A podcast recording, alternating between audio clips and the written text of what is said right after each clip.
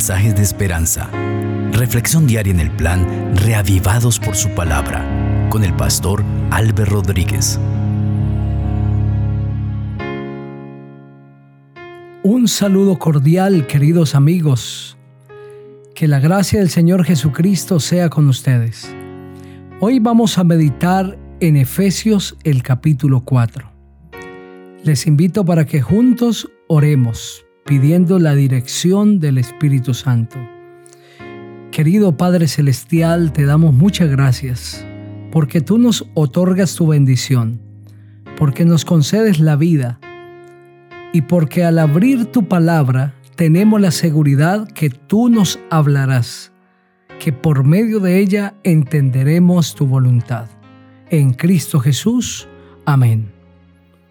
El texto bíblico dice así. Yo pues, preso en el Señor, os ruego que andéis como es digno de la vocación con que fuisteis llamados, con toda humildad y mansedumbre, soportándoos con paciencia los unos a los otros en amor, procurando mantener la unidad del Espíritu en el vínculo de la paz. Un solo cuerpo y un solo Espíritu, como fuiste también llamados en una misma esperanza de vuestra vocación. Un solo Señor, una sola fe, un solo bautismo. Un solo Dios y Padre de todos, el cual es sobre todos y por todos y en todos. Pero a cada uno de nosotros fue dada la gracia conforme a la medida del don de Cristo, por lo cual dice, subiendo a lo alto, llevó cautiva la cautividad y dio dones a los hombres. Y eso de que subió, ¿qué es? Sino que también descendió primero a las partes más bajas de la tierra. El que descendió es el mismo que también subió por encima de todos los cielos para llenarlo todo.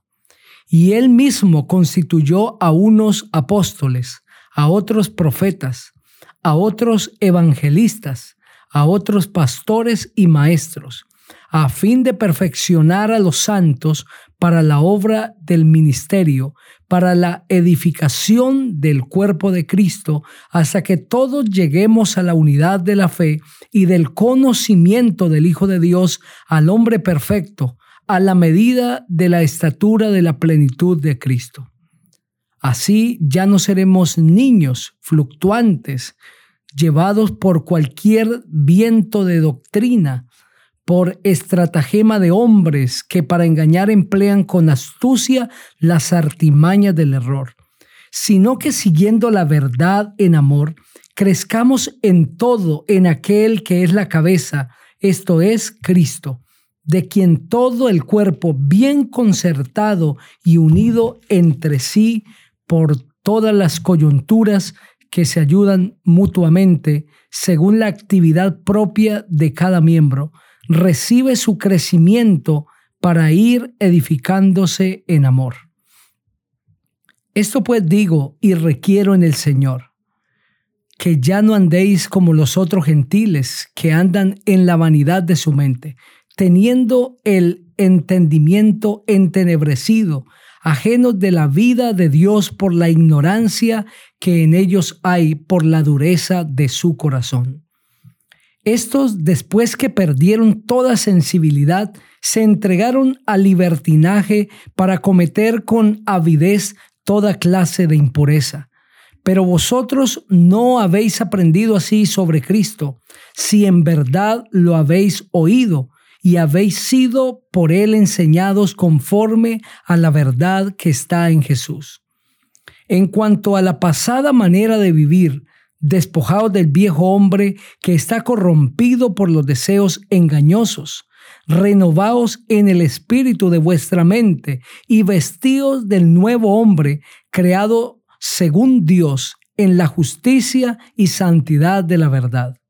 Por eso, desechando la mentira, Hablad verdad cada uno con su prójimo, porque somos miembros los unos de los otros. Airaos, pero no pequéis. No se ponga el sol sobre vuestro enojo, ni deis lugar al diablo. El que robaba no robe más, sino trabaje, haciendo con sus manos lo que es bueno para que tenga que compartir con el que padece necesidad. Ninguna palabra corrompida salga de vuestra boca, sino la que sea buena para la necesaria edificación, a fin de dar gracia a los oyentes. Y no entristezcáis al Espíritu Santo de Dios, con el cual fuisteis sellados para el día de la redención. Quítense de vosotros toda amargura, enojo, ira, gritería, maledicencia y toda malicia. Antes sed bondadosos unos con otros, misericordiosos, perdonándoos unos a otros como Dios también os perdonó a vosotros en Cristo. Amén. Qué precioso capítulo este. Lo podríamos dividir en dos partes. La primera indica la unidad que el pueblo de Dios debe tener en el Espíritu Santo. Y la segunda, la vida que debería tener un cristiano que es guiado por el Espíritu Santo.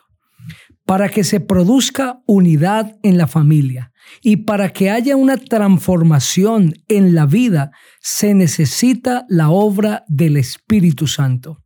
Así que el personaje central de este capítulo es el Señor Jesucristo representado en la maravillosa persona del Espíritu Santo.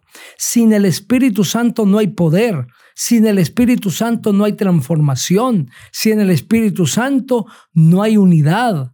Sin el Espíritu Santo no podemos hallar el camino hacia el reino de los cielos.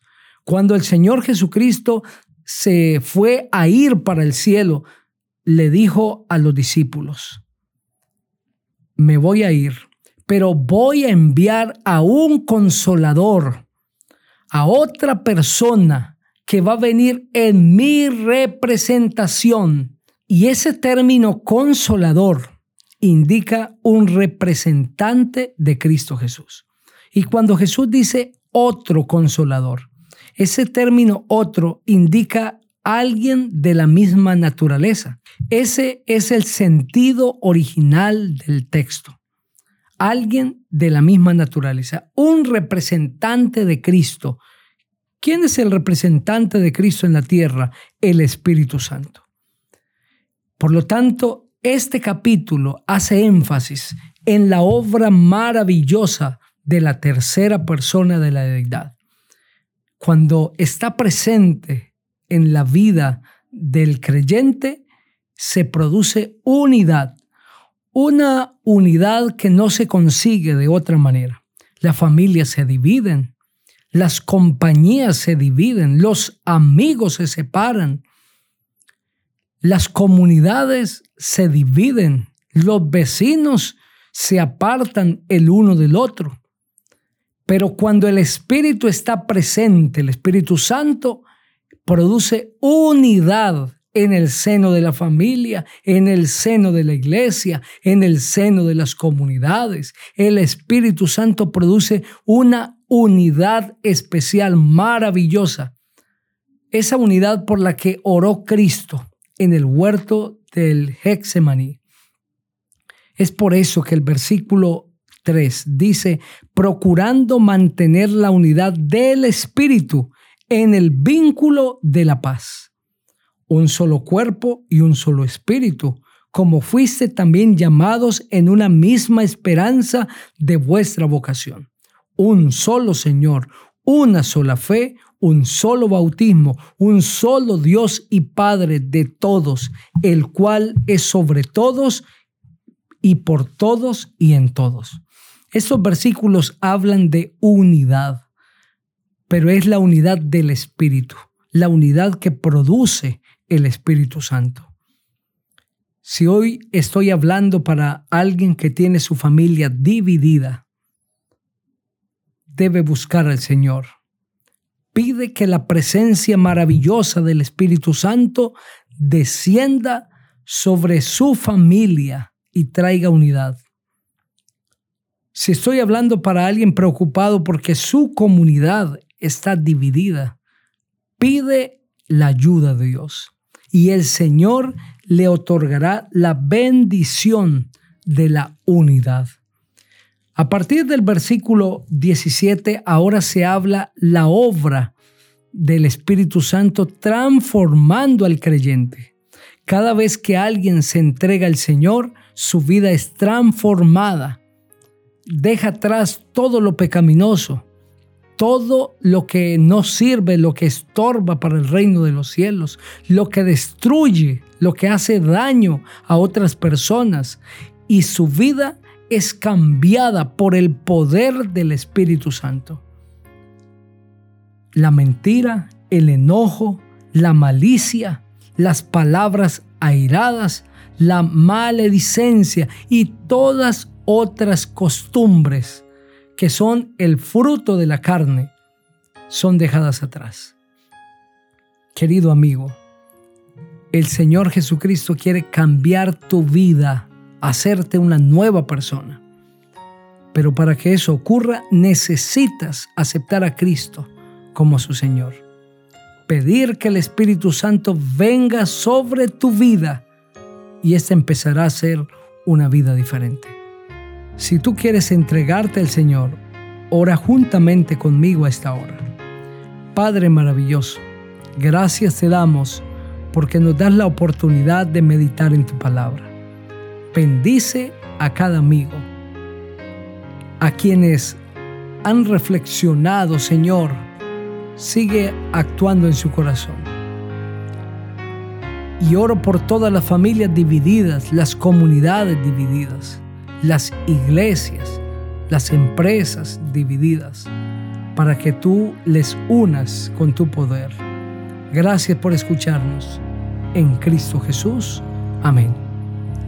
Que la gracia del Señor Jesucristo sea con ustedes.